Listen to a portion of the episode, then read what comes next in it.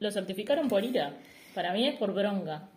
Este- Certificado por bronca, tendría que decir. El, el certificado médico, bronca. El señor se enojó y se quedó en su casa. Bueno, eh, está certificado, Manucho. Está certificado y dice ira el certificado. IRA. El certificado dice IRA. Vamos a explicar brevemente de qué se trata esto. De que tiene bronca. No, mentira. no, le mandamos un saludo a las dos bajas que tuvimos hoy en este programa. Exacto. Manuel, que está certificado por bronca. No, y suena la Infección marcha. respiratoria alta. Este, está con un rollo de papel en una mano y un estornudo en la otra. Y, Ele- y Elena que, eh, bueno. Te mandamos un saludo, tuvo una complicación, eh, así que, mm, bueno, nada, este, este programa eh, hace que se caiga gente. Se cae gente todo el tiempo. En cualquier momento quedo yo hablando. Sola. Hola, estoy de este lado. Eh, es lo que tiene. Es lo que tiene. Y yo voy a pedirle a mi doctora que me ponga ira en el certificado. Y, y entre paréntesis, bronca. Se murió por ira.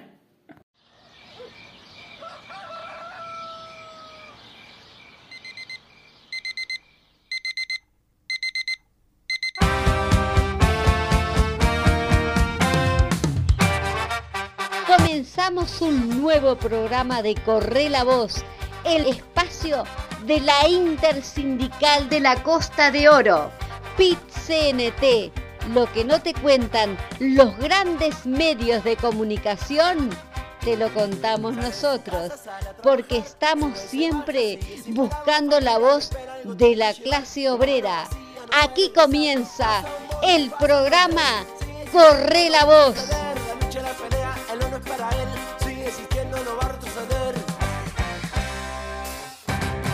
Luchador que nunca se queda. El luchador de pelear. El luchador que siempre va al frente. El luchador. Comienza Corre la Voz, el programa de la clase obrera, plenario intersindical Costa de Oro PIT-CNT. Estamos presentes hoy, jueves 17 de noviembre, en el programa 142, el número 14 de la segunda temporada. ¿Quién les habla? Leticia Márquez. Y Yamila Molina, ¿cómo andan? Buenas tardes para todos, Buenas buenos días, buenas noches, porque esto lo escuchan on demand. Eh, un saludo para los compañeros y com- el, el compañero y la compañera que no están hoy presente. Eh, Manuel, pronta recuperación, eh, que está ahí atravesando un problema res- Respiratorio. una- un buen resfrío, así que cuídate Manuel, necesitamos la voz para el próximo programa. Que vuelvas. Y eh, la compañera Elena, eh, que bueno, también está con un problemita de salud de su hija, así que fuerte recuperación para Isa. Y los esperamos en el próximo programa. O no, capaz que ya está. El programa es nuestro ahora. Mano a mano. Nos vamos este, a, a la presentación del día de hoy. Hoy, en Corre la Voz.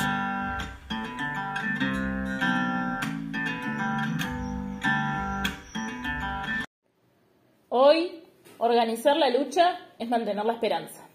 Muy bien, el pasado martes 13 de septiembre se realizó una conferencia de prensa anunciando el relanzamiento de la Intersocial en la sala Oscar Maggiolo de la Facultad de Derecho de la Universidad de la República.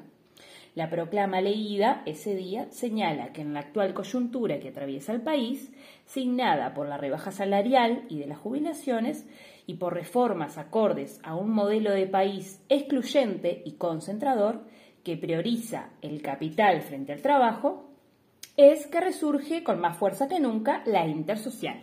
Es para hablar de esto que mm, estaremos teniendo la palabra de Lilian Abrasincas, directora de Mujer y Salud en Uruguay e integrante de, la Intersocial, este, para charlar un poco de, esta recorrida que se está dando la Intersocial a nivel nacional, a lo largo y ancho de todo el país. Y bueno, eh, cómo viene surgiendo esa intersocial y lo que viene dando las charlas y los intercambios que se, se están dando. Eh, así que los invitamos a seguir con el programa. Vamos a las vías de vamos con comunicación. las vías de comunicación. Nos pueden, este, nos pueden seguir a través de nuestras redes sociales. Eh, tenemos el Twitter, Intersindical O, el Instagram, Intersindical Costa de Oro, a través de nuestro Facebook Intersindical de la Costa de Oro Y nuestro mail que es... intersindicalcostadeoro.gmail.com Muy bien, también nos pueden escuchar, este, pueden escuchar este programa a través de todos nuestros canales que son Spotify, TuneIn y YouTube. Corre la voz o ponen también hashtag corre la voz. O tenemos un grupo de WhatsApp un grupo de difusión de WhatsApp. El número es el siguiente. 091 060892. 091 060 892. Bien, ahí de las dos maneras. Nos vamos a una primera pausa musical con Vamos a bailar a tribunales, de la banda Alan Sutton y Las criaturas de la ansiedad, del álbum con el mismo nombre, año 2019. Pausa.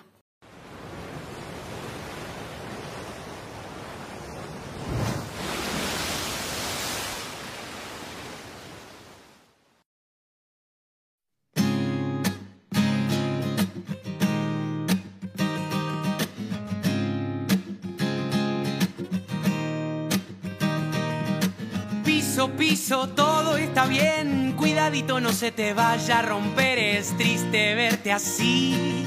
Es triste para mí. Hoy sos vos, hoy lo que sos y lo que no. Es casi peligroso preguntarte qué hay en tu pared. Avioncitos de papel que vuelan y no vuelven más. Solo te juntas con gente que te cierra y nadie que te abra, que te rompa la cabeza. A ver si te salís un poquito de la zona de confort. A tribunales. Vamos a reírnos un poquito, porque si la incoherencia en la rutina es necesaria, que la lluvia te cure a vos y me cure a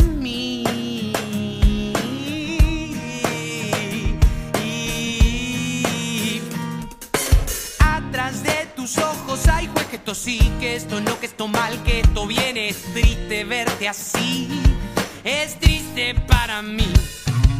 Hoy sos vos dos lo que sos y lo que no. Quisiera sacudirte y preguntarte, salí de tu papel de vez en cuando alguna vez para ver la luz del sol. Puerta tuerta, esperanza muerta y un nene chiquitito con preguntas incompletas. Cállalo,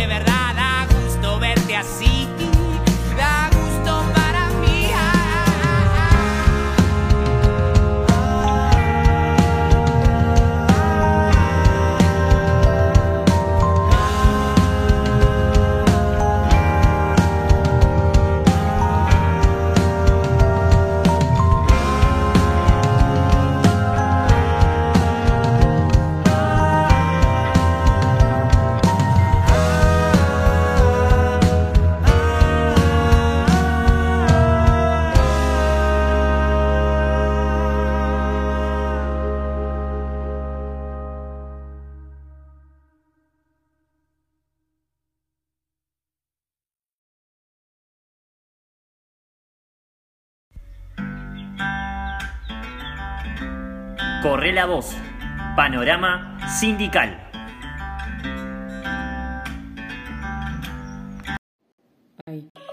Montevideo y su área metropolitana necesitará en los próximos años más cantidad de agua potable. El artículo 47 de la Constitución, votado en el 2004 por el 65% de los uruguayos, asigna esa responsabilidad exclusivamente a OCE. Sin embargo, las distintas gestiones de OCE han generado condiciones que ponen en riesgo la prestación del servicio y con esto justifican luego las privatizaciones. Falta de inversiones. Falta de ingreso de personal. Puesto que desde el 2018 a la fecha se han perdido 800 puestos de trabajo. Privatizar no es la solución. Sin embargo, el gobierno plantea, a través del proyecto Neptuno, entregarle a cuatro empresas privadas multinacionales la función de potabilizar el agua por 30 años. De espaldas a la gente. Sin consultar a la sociedad civil ni a los técnicos expertos en el tema. Un proyecto donde la OCE comprará el agua potable. El costo se volcará a la tarifa y lo pagaremos todas y todos los uruguayos. Es un proyecto peligroso. El agua es un derecho humano fundamental y lo defenderemos. Más personal en la OCE. Más inversiones genuinas. En defensa de las empresas públicas. En defensa del agua de todos y todas. No al proyecto Neptuno. OCE. Mesa Sindical Coordinadora de Entes. Bueno, y ahí teníamos ese video que, que, habían compartido los compañeros y compañeras de FOSE por allá por junio de este año. Y lamentablemente se hizo realidad lo que ellos ya denunciaban, ¿verdad? Bien, sí, porque este martes 15 de noviembre, el día del paro, se aprobó finalmente el proyecto Neptuno a espaldas de los funcionarios de OCE y del pueblo entero. Sí, en realidad este, la Federación de Funcionarios de, de OCE, FOSE, eh, ya habían manifestado esto, como, como decíamos, como veíamos ahí en, en este pequeño video que estaba colgado en las redes de ellos, eh, la preocupación al respecto y bueno, en realidad lo que, lo que manifestaron este, este martes fue que van a seguir estando alerta y están evaluando qué pasos a seguir en el terreno jurídico y, y sindical al respecto. Bien, además, este, bueno, se convocó para el día miércoles 16 una movilización, el miércoles pasado, este, y, y, bueno, una conferencia de prensa para hablar sobre el tema. Exacto, en realidad allí este video ya ponía, por eso decidimos este, retomarlo y, y pasarlo para que la audiencia esté al tanto. Este, habría que hacer como un pequeño contexto. Eh, que bueno, que el proyecto Neptuno es en definitiva una, una iniciativa pri privada presentada por OCE, que eh, como decía el video es un consorcio de empresas, cuatro empresas este, multinacionales privadas que uh -huh. eh, lo que van a hacer es construir una planta potabilizadora que es allí en, en el balneario Arasatí en San José. En San José. Y eh, van a tener este, el, eh, como la administración de esa planta durante 30 años. Bien. Este, este proyecto además este, se propuso sin consultar este, al pueblo, sin consultar a, a, bueno, a los funcionarios también. Este, a los equipos técnicos. A los equipos técnicos, a los expertos este, y a la sociedad civil toda. Este, y una de las cosas que, que, los compañeros y compañeras de FOSE han denunciado, y en todo el movimiento sindical, no, no solamente FOSE, es que se viola el artículo 47 de la Constitución, o sea, este proyecto es inconstitucional. Incon exacto. Allí nosotros buscábamos el artículo 47 para leerlo, es un poco extenso, pero estaría bueno traerlo un poco a, a colación. Dice, la protección del medio ambiente es de interés general. Las personas deberán abstenerse de cualquier acto que cause depredación, destrucción o contaminación graves al medio ambiente. La ley reglamentará esta disposición y podrá prever sanciones para los transgresores. El agua es un recurso nat natural esencial para la vida. El acceso al agua potable y el acceso al saneamiento constituyen derechos humanos fundamentales. 1. La Política Nacional de Aguas y Saneamiento estará basada en A. El ordenamiento del territorio, conservación y protección del medio ambiente y la restauración de la naturaleza.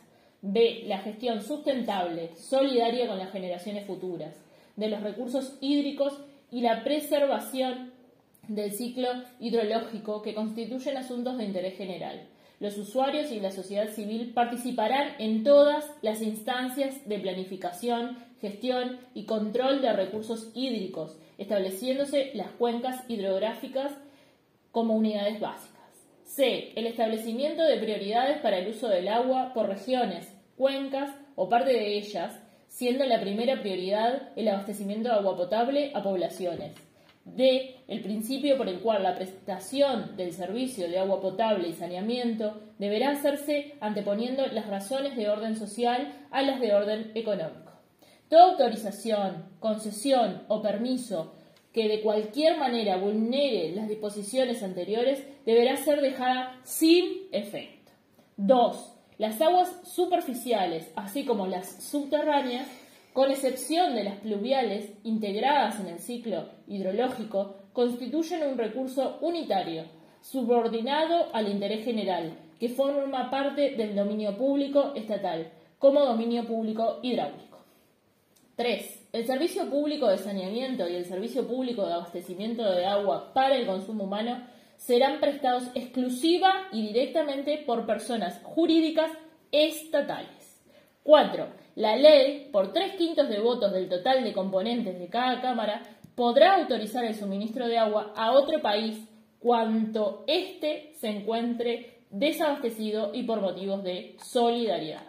En realidad, si miramos un poco esta, esta parte del artículo 47, eh, la sección 2, Derechos, Deberes y Garantías, capítulo 2 de la Constitución. Yo creo que, nada, que no, hay que ser un erudito en materia de derecho para darse cuenta que no eh, la parte, por ejemplo, en la que dice que, que, la gestión em, tiene que ser solidaria con las generaciones futuras y con los recursos hídricos no se está cumpliendo, que la parte en la que dice que em, toda autorización debe ser eh, tenida en cuenta con, las personas, o sea, con el pueblo, digamos, ¿no? Con los involucrados, eh, nada, los compañeros de FOSE denunciaban allí el martes que, que se votó el martes a puerta cerrada, con puerta trancada con llave, o sea que, o sea, no, no, se está violando la constitución en, toda, en todo momento. Totalmente. Eh, queremos reafirmar que, bueno, que el agua no es una mercancía, no es un negocio, sino que es un derecho y un bien público y ya, lo, ya se votó con el artículo 47 en el año, año 2004, ya el pueblo este, ya lo votó. Entonces, con el plebiscito. Con el plebiscito, exactamente. Este, sí, ya, ya, ya se, el pueblo ya ha manifestado este derecho, seguimos eh, manifestando que, que, nuestra Carta Magna es eh, lo, que, lo, lo que nosotros estamos de acuerdo con ello y es realmente cansador que, que cada pocos años tengamos que estar eh, tratando de defender algo que es tan básico como el agua, que es un derecho humano y que no puede ser que dejemos en manos de privado eh, el tratamiento y la potabilización del agua. Así que bueno, nosotros desde, desde, este, desde este programa, el programa que viene, 143, estaremos dedicándoselo a, al proyecto, Neptuno eh, algo que ya venimos hace tiempo hablando, pero bueno, lamentablemente se dio lo que ya sabíamos, que era que este gobierno iba a aprobar ese, ese proyecto. Exactamente. Y bueno, nos vamos a una pausa musical, ¿te parece? Nos vamos teniendo un poco en cuenta este panorama, que el día de hoy se lo dedicamos a, al agua y a esta noticia, esta lamentable noticia, nos vamos a una.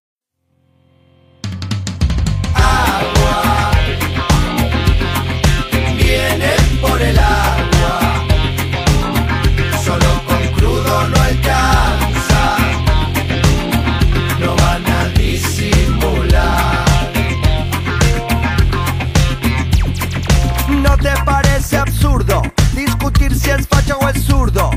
O llorar por los rincones porque existen la droga y los maricones. ¿Qué te parece irritante que alguien reza en su mezquita o que le crea una virgen o al dios de las estampitas. Y hasta perder los estribos porque no amo tus colores. No me pongo esa ropa, si no canto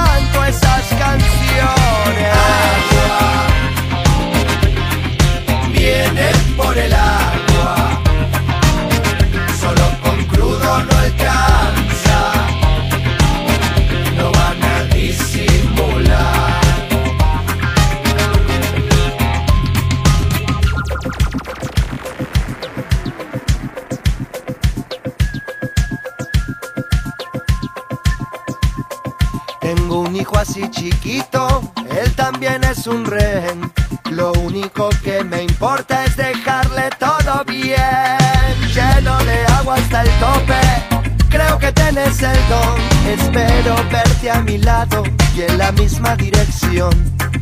Hay algo mucho más grande, tendrías que ir aprendiendo mientras nosotros peleamos.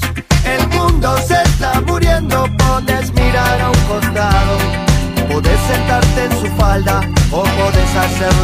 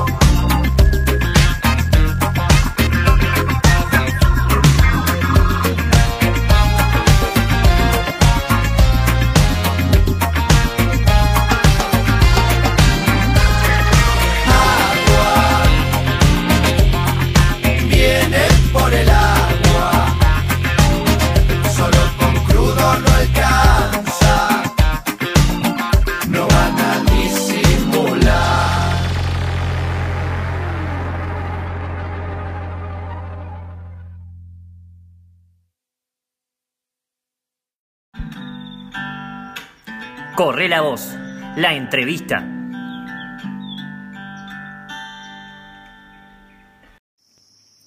Bueno, y continuamos en Corre la Voz y como habíamos anunciado al inicio del programa, eh, también teníamos eh, para el programa de hoy eh, el agrado y, y el honor de recibir a Liliana Brasinska. Ella es directora de Mujer y Salud en Uruguay, eh, integrante de la Intersocial y eh, también, bueno, una, una reconocida feminista con, con una vasta trayectoria en nuestro país en lo que tiene que ver materia de derechos eh, sexuales y reproductivos y de todo el campo feminista también. Liliana, ¿estás por ahí? Yamila y Leticia te saludan.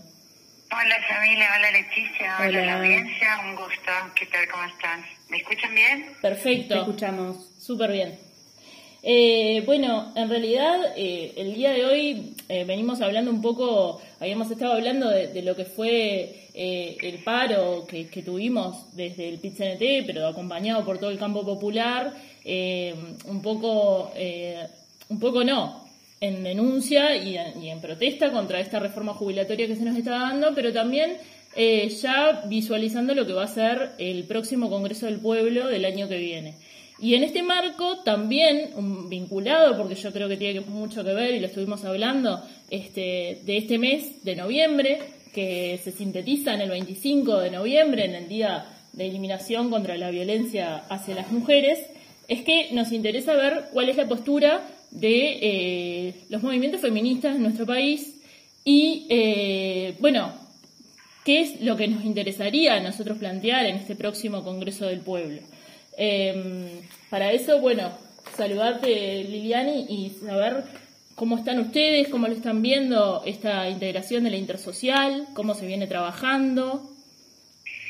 Bueno, la historia de la articulación de movimientos sociales para llevar adelante una agenda común de justicia, de justicia social, justicia económica, justicia de clase, justicia racial, también hoy ya es ineludible que tiene que traer también una justicia de género, ¿no? ¿Por qué? Porque la opresión de género que tiene en un sistema patriarcal al sujeto de opresión principal, a las mujeres, en realidad hace mucho tiempo que ya venimos diciendo que justamente afecta a toda la sociedad y esta desigualdad es sobre la que se superponen luego todas las otras formas de desigualdad.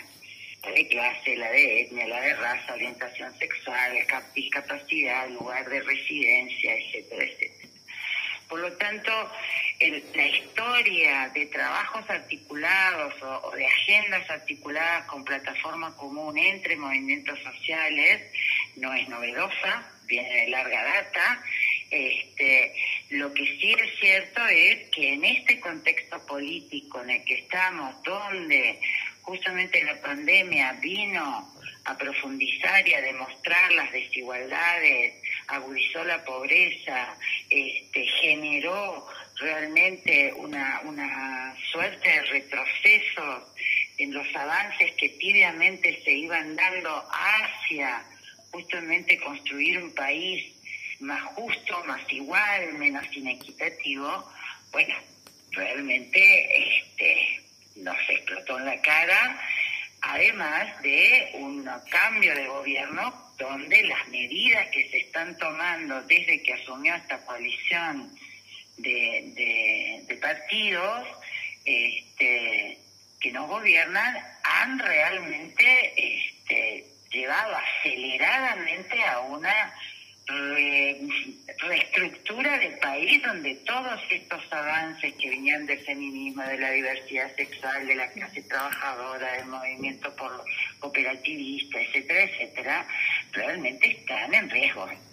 Claro, podríamos hablar de un retroceso. de sus medidas tiene un impacto que este que ya es hora de que cada movimiento entienda que no le pega a un solo sector. En realidad están desestabilizando lo que había sido una costosa construcción de una conciencia de igualdad, de una conciencia de justicia social y de avances que con muchas dificultades fueron consiguiéndose en los últimos años. Por lo tanto, hoy reflotar la intersocial, revitalizarla y entender que es necesario sumar un campo popular donde hagamos una síntesis de, demandas, reivindicaciones y propuestas se vuelve casi que imprescindible, ¿no? E ineludible. Ese es un poco el planteo con todas las dificultades, porque los frentes son enormes, ¿no? O sea, tenés una transformación educativa que se está haciendo a espaldas y que realmente lo que se sabe y lo que se pone al debate es muy preocupante, bueno, todo lo que tiene que ver con la reforma jubilatoria y de pensiones, todo lo que tiene que ver con la venta de los bienes del país, ¿no? Todo lo que ha sido lo del puerto, todo lo que pasa ahora con el agua, este, todo lo que tiene que ver con la soberanía alimentaria, la agudización de la pobreza. Obviamente que eso está atravesado este, con una mirada y con una perspectiva donde las feministas sobre cada uno de esos terrenos tenemos cosas para decir, cosas para anunciar, cosas para proponer en términos de qué sociedad queremos construir a futuro, ¿no? Y que supere la fragmentación de luchas, sino que realmente entendamos que todos estos aportes tienen que ir hacia pensar un país que trate de recuperar toda esta suerte de retrocesos que vienen en cascada. Sí, aparte, como, como vos bien decías, eh, el modelo de desigualdad que, que, está que está llevando a cabo este gobierno en este momento y, lo está desarrollando muy efectivamente para la suerte de ellos, no para la del pueblo, este, afecta siempre doblemente a las mujeres, a las niñas, niños, adolescentes, eh, eh, también a ancianos, mayores de este país. Eh, la reforma jubilatoria también es una reforma de pensiones que va a afectar viudas, por ejemplo, o personas en situación de discapacidad. Eh, si pensamos en el empleo, eh, lo que va a repercutir en eso, siempre las mujeres también nos vemos siempre doblemente afectadas. Nada, o sea... por lo menos no podemos dejar de ver cuál va a ser el impacto, ¿no? Exacto. Las mujeres tenemos una sobrevida de siete años en relación a expectativa de vida, o sea, llegamos a más viejas. ¿no? O sea, hay una superpoblación de mujeres en las edades más avanzadas. Y justamente es ahí donde no, no se tiene en cuenta nada que además durante años y por una cuestión de costumbre cultural hemos destinado horas y horas de trabajo no remunerado a la tarea de cuidado que se nos asignó por la división sexual del trabajo en donde está organizada este modelo de sociedad, dando como natural esta forma de orden. Bueno, nada de eso está considerado, nada de eso está considerado. Y por lo tanto es necesario que lo veamos. Están pasando una serie de reformas que van a tener un impacto presente y futuro a nuestras espaldas, sin debate público, sin que realmente tengamos la capacidad de reflexionar, capacidad de saber, tener la posibilidad de diálogo. Es un gobierno que no dialoga, sino que impone.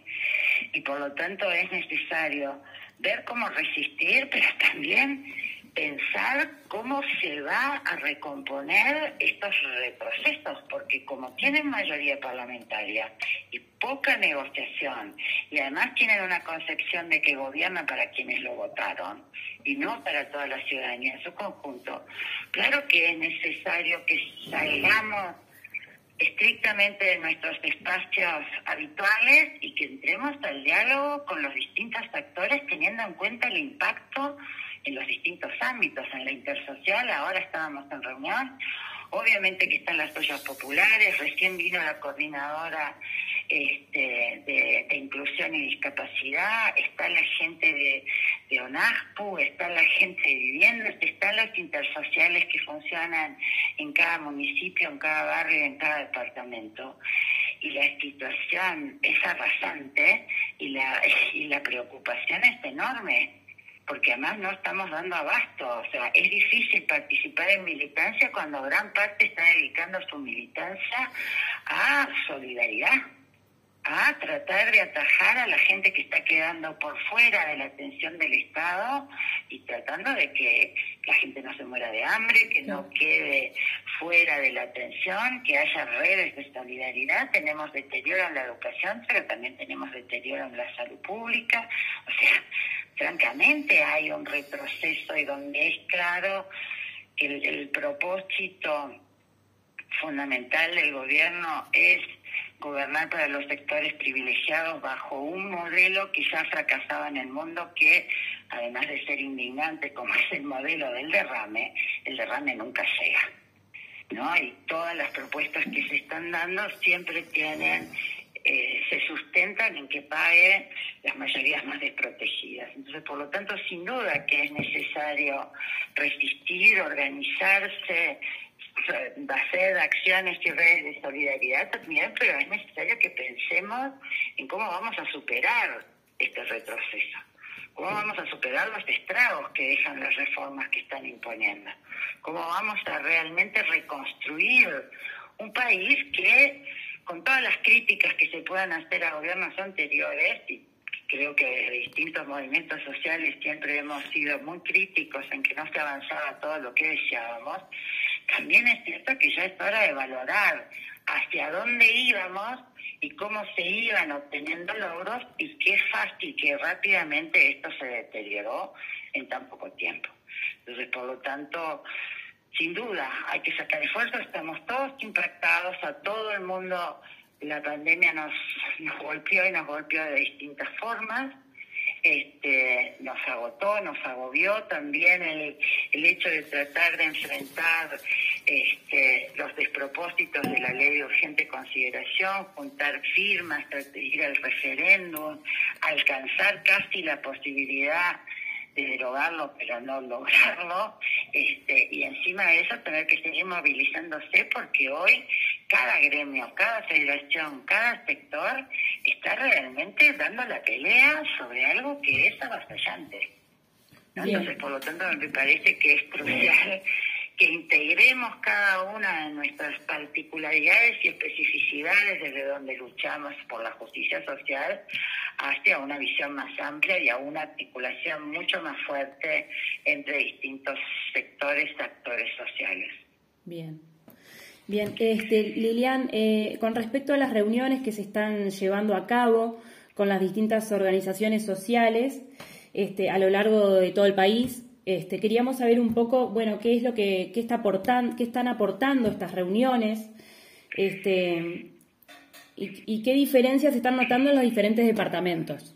O, ¿qué, está, cómo, imagino que ustedes estarán teniendo un panorama, este, entiendo que, no van todos a, todos lados, este, este, están yendo diferentes representantes a diferentes lugares, pero sabemos que bueno que el, el país tiene como una vasta complejidad por departamento, incluso por zona. Este, ¿Hay alguna, alguna valoración al respecto que se pueda ver? Bueno, la valoración es que la gente está extenuada, la gente está preocupada, la gente está peleando por la sobrevida, con lo cual el margen para participar y organizarse no es mucho. Este, también hay una mucha fragmentación, hay mucha gente haciendo cosas, pero fundamentalmente en su lugar, en su localidad, en su sector, este, y lo que sí hay es este, el impacto, ¿no? Y cómo está impactando las, las que a mí me tocaron este, participar, que fue cómo están tratando de atender los clubes de niños la, la, falta de respuesta del Estado a la atención de la infancia, el debilitamiento del sistema de cuidados, los, los hogares de ancianos que están realmente dependiendo de cómo se organizan y lo que pueden conseguir en términos de acuerdos, apoyo, solidaridad de la gente, lo que han sido los productores o lo que está pasando con los productores y productoras rurales, este, donde los subsidios, los acuerdos, la posibilidad de trabajar más en cooperativa y no en competencia de unos contra otros, también los está agobiando, este, la gente joven, ¿no? Y todo lo que significa entender cómo va a ser esta reforma educativa y esta transformación educativa y de realmente en qué sentido está respetando el derecho a la educación de niños, niñas, adolescentes y jóvenes.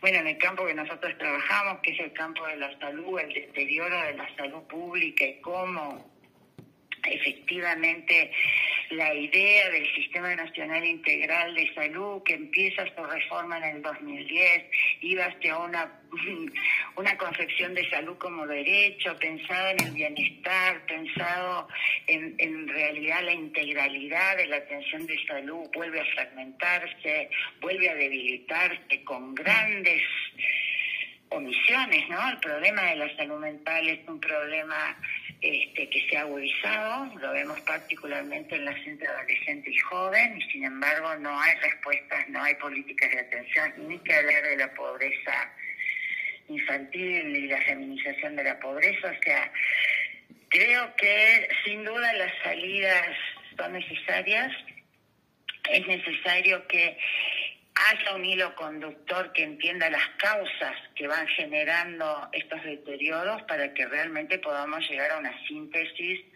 que ojalá podamos hacerlo el año que viene hacia un Congreso del Pueblo, el tercer Congreso del Pueblo, donde efectivamente sea el producto de justamente todas estas propuestas, requerimientos, necesidades, fortalezas y debilidades del campo popular que puedan sintetizarse en un gran encuentro del pueblo para que justamente sea el pueblo el que se proponga como este, garantizar derechos para el pueblo sin exclusiones ni discriminación. Esta es este, la propuesta para que justamente no nos gane el desencanto, no nos gane la fatiga, no nos gane la frustración, ¿no? sino que efectivamente tengamos capacidad de potenciar la riqueza que tiene Uruguay, que es una ciudadanía organizada en multiplicidad de movimientos sobre todos los temas, en todos los sectores y en todos los lugares del país. O sea, esa riqueza es la que queremos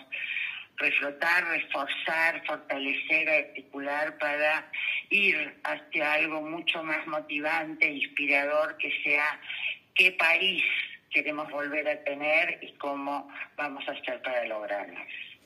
Sí, aparte, esto más, más, es más bien una reflexión que que realmente es posible, más allá del desencanto que a veces nos gana a todos, que venimos cansados también de un referéndum, que bueno, que venimos dando luchas de mucho, una pandemia, eh, un montón de cosas.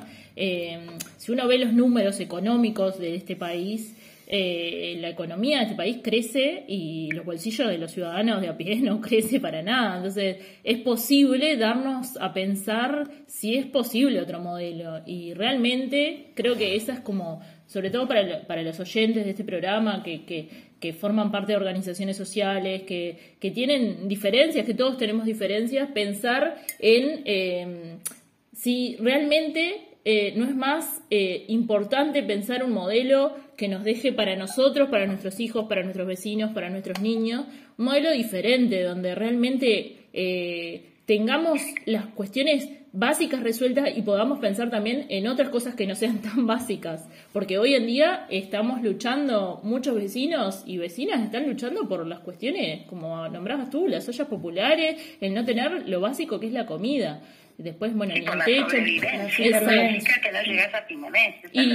y, no es el reflejo de, de los mayabores de este país que, que, nada, que uno ve los números y este su, su, sus ingresos son abultados. Tampoco se ven los números de los empresarios que no se les toca nada en la reforma jubilatoria, solo nos piden este siempre el esfuerzo para nosotros. Y bueno, yo creo que un Congreso del Pueblo es necesario, tienen que estar todas las patas de esta sociedad, todas las organizaciones sociales que, que luchan por, por un montón de, de, cuestiones muy importantes, como pueden ser, eh, bueno, desde el feminismo, como desde la clase trabajadora, como desde jubilados, como desde todo, absolutamente todo, yo creo que podemos aportar para que este Congreso del Pueblo sea representativo y sea una plataforma que, que nos, nos, nos, nos sientamos representados y representadas todos, ¿no? No, y además porque además de lo temático, además de lo concreto, además de las situaciones, también es cierto que estamos yendo hacia un debilitamiento de la democracia. Absolutamente. Estamos yendo también hacia una falta de respeto a las instituciones. Tenemos unos escándalos de corrupción que nos están poniendo en el mundo el peor de los ejemplos. O sea, también tenemos, yo leía hoy, 1.500, no, 1,5 millones de dólares puestos afuera de gente de Uruguay comprando propiedades en los Estados Unidos.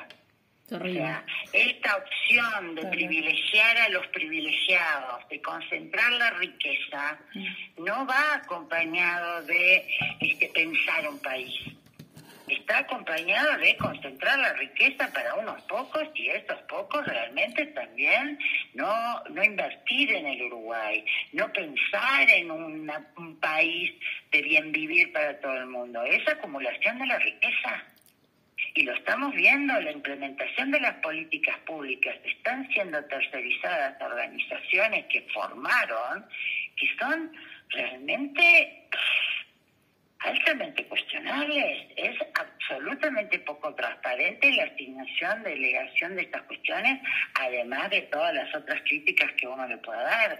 Que se, se hostiga las ollas populares cuando es el, el, ejemplo de solidaridad y hacerse cargo de lo que el Estado y este gobierno no hace, y que además tengan que soportar el hostigamiento y ahora hacer denuncias judiciales, poniendo el foco ahí desde el Ministerio de Desarrollo Social en lugar de una profunda autocrítica en cómo ese Ministerio de Desarrollo Social a cargo de las políticas sociales realmente no está a la altura de lo que significa el, incremento de la pobreza y la agudización de la marginalidad, la desigualdad y el acceso a bienes básicos. Bueno, estamos haciendo que las cosas no se discutan, no se, se tienen, y en el valor de lo que se tiene que discutir.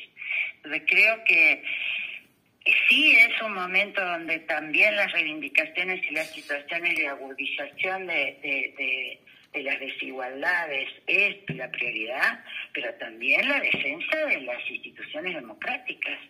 También el parar los discursos de odio, también esta cuestión de si no estás de mi lado, sos mi enemigo, también de legitimar al que piensa en contra, el ataque al movimiento sindical, el ataque a los dirigentes sindicales en la educación es un horror es un horror y lo mismo va hacia todos, ¿no? O sea, todos somos blancos de odio. Las feministas, la diversidad sexual, los gremios, los sindicatos, o sea, las ollas populares están atacando la solidaridad ciudadana. Sí. y esto me parece que es indignante y que no puede ser que este, no nos sintamos todos atacados y todas atacadas. ¿No? O sea, hoy atacar a un movimiento social que ha sido históricamente quien ha luchado por derechos laborales, por condiciones laborales, por justicia social, es sentir que nos atacan a todos quienes trabajamos desde hace años en eso. y que ponemos horas y horas de nuestra vida en realmente una militancia que lo que hace es procurar el bien común, procurar el cambio social para todo el mundo, procurar cambiar las reglas de juego de las relaciones violentas. Este, no alcanza ya salir el 25 de noviembre para denunciar los femicidios. Claro.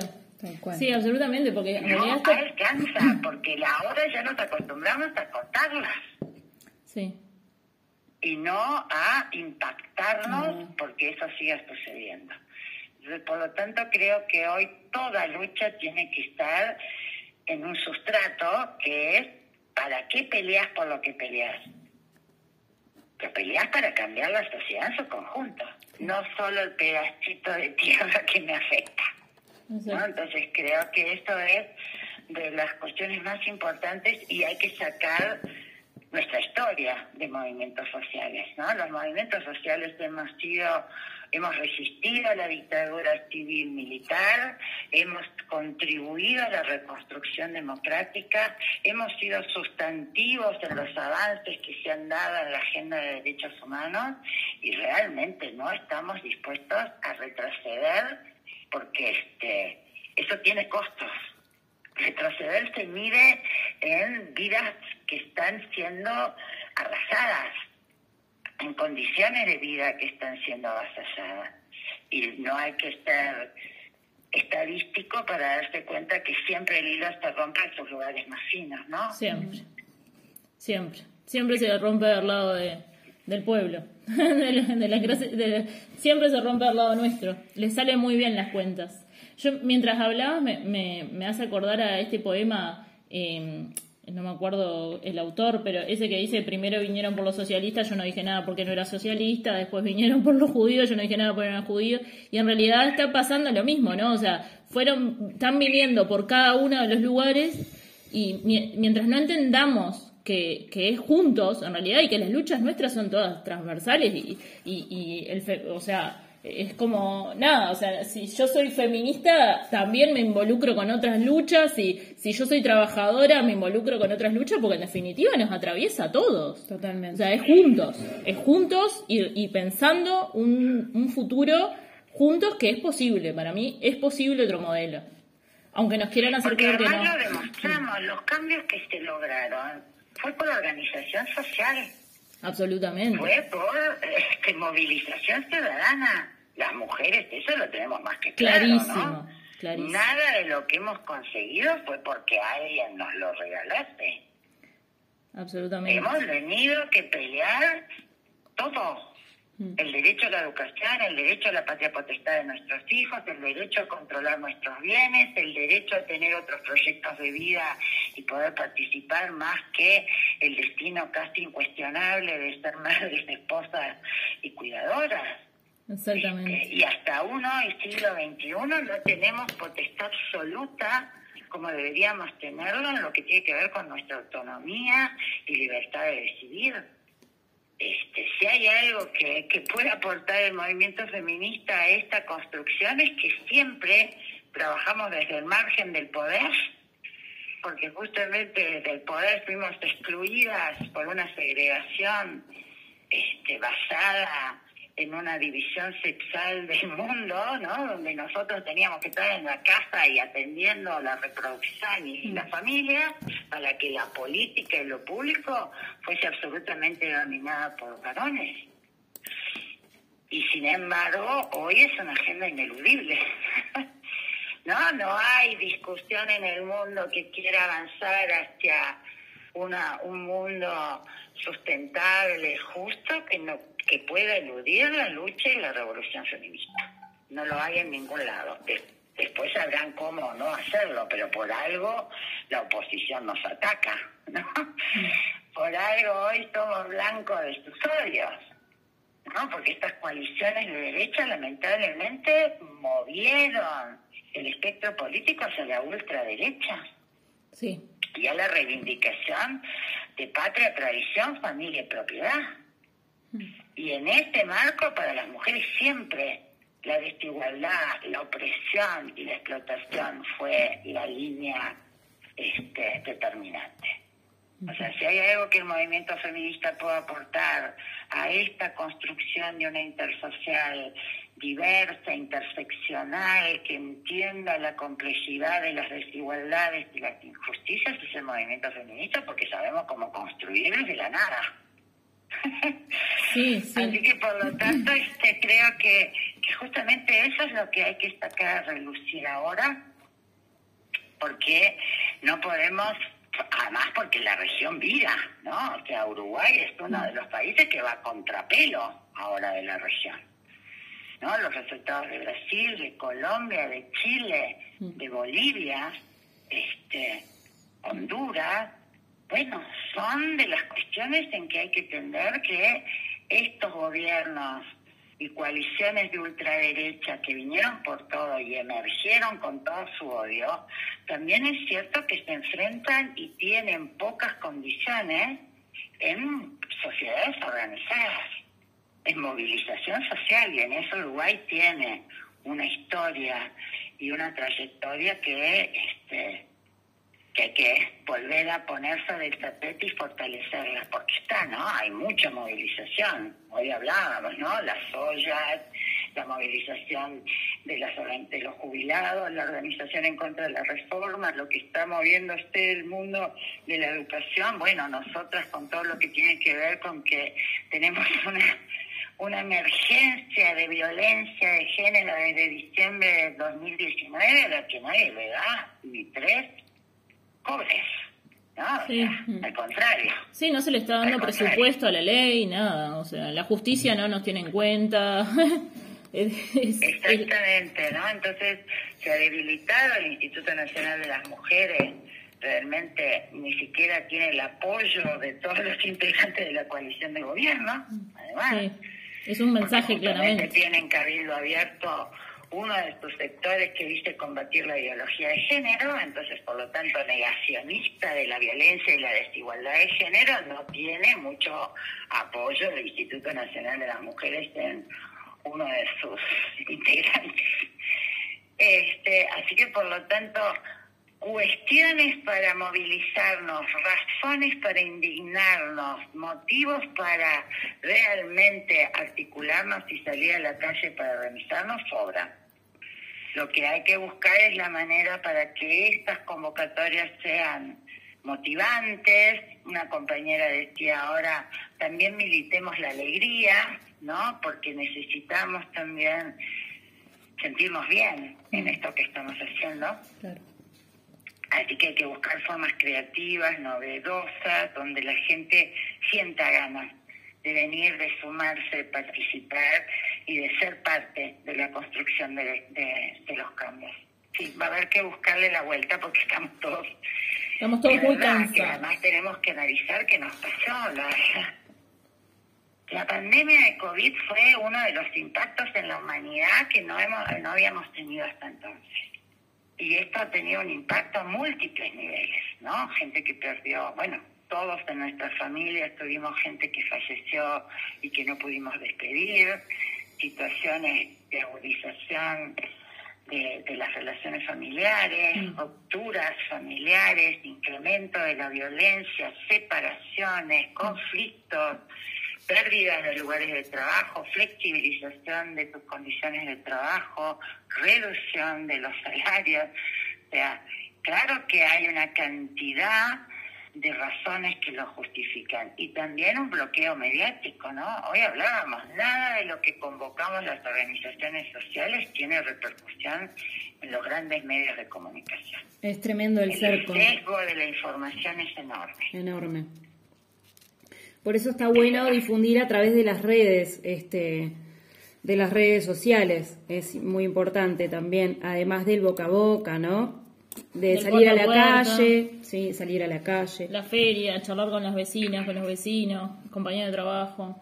Es, el cerco mediático es brutal porque aparte también cómo generan un- una, una especie de... Una noticia te la, te la ponen con un título diferente y está, en realidad unos eh, eh, terminan desinformándonos o bueno, informándonos lo que ellos Claro, quieren. lo que les conviene. En fin, bueno, Lilian, te agradecemos muchísimo por, por este intercambio, por esta charla. Eh, siempre nos, nos traes aportes muy riquísimos a nuestro programa. Te agradecemos de corazón. Sabemos que estás este, en, en una agenda bastante complicada, así que agradecemos doblemente el tiempo que, que nos compartiste. Muchas gracias, Y Lilian. bueno, en cualquier momento te estaremos convocando de nuevo eh, para, para seguir intercambiando, porque realmente eh, nos, nos parece importante eh, tratar de romper este cerco mediático, aunque sea desde el lugar que podamos hacerlo. Al contrario, a ustedes todo el agradecimiento porque sí, hay que mantener esos espacios y realmente generar nuestros propios canales de difusión y de información a las órdenes. Un placer para mí siempre, así que cuando quieran volvemos a hablar. Un abrazo, Lilian. Gracias. Chao, chao. Chao, chao. Pasaba Liliana Brasinska por nuestro programa, eh, directora de mm, Mujer y Salud Uruguay, MISU. Y bueno, ella es una referente feminista en este país, eh, ha llevado una gran lucha este, por, la legalización del aborto en nuestro país desde hace muchísimos años.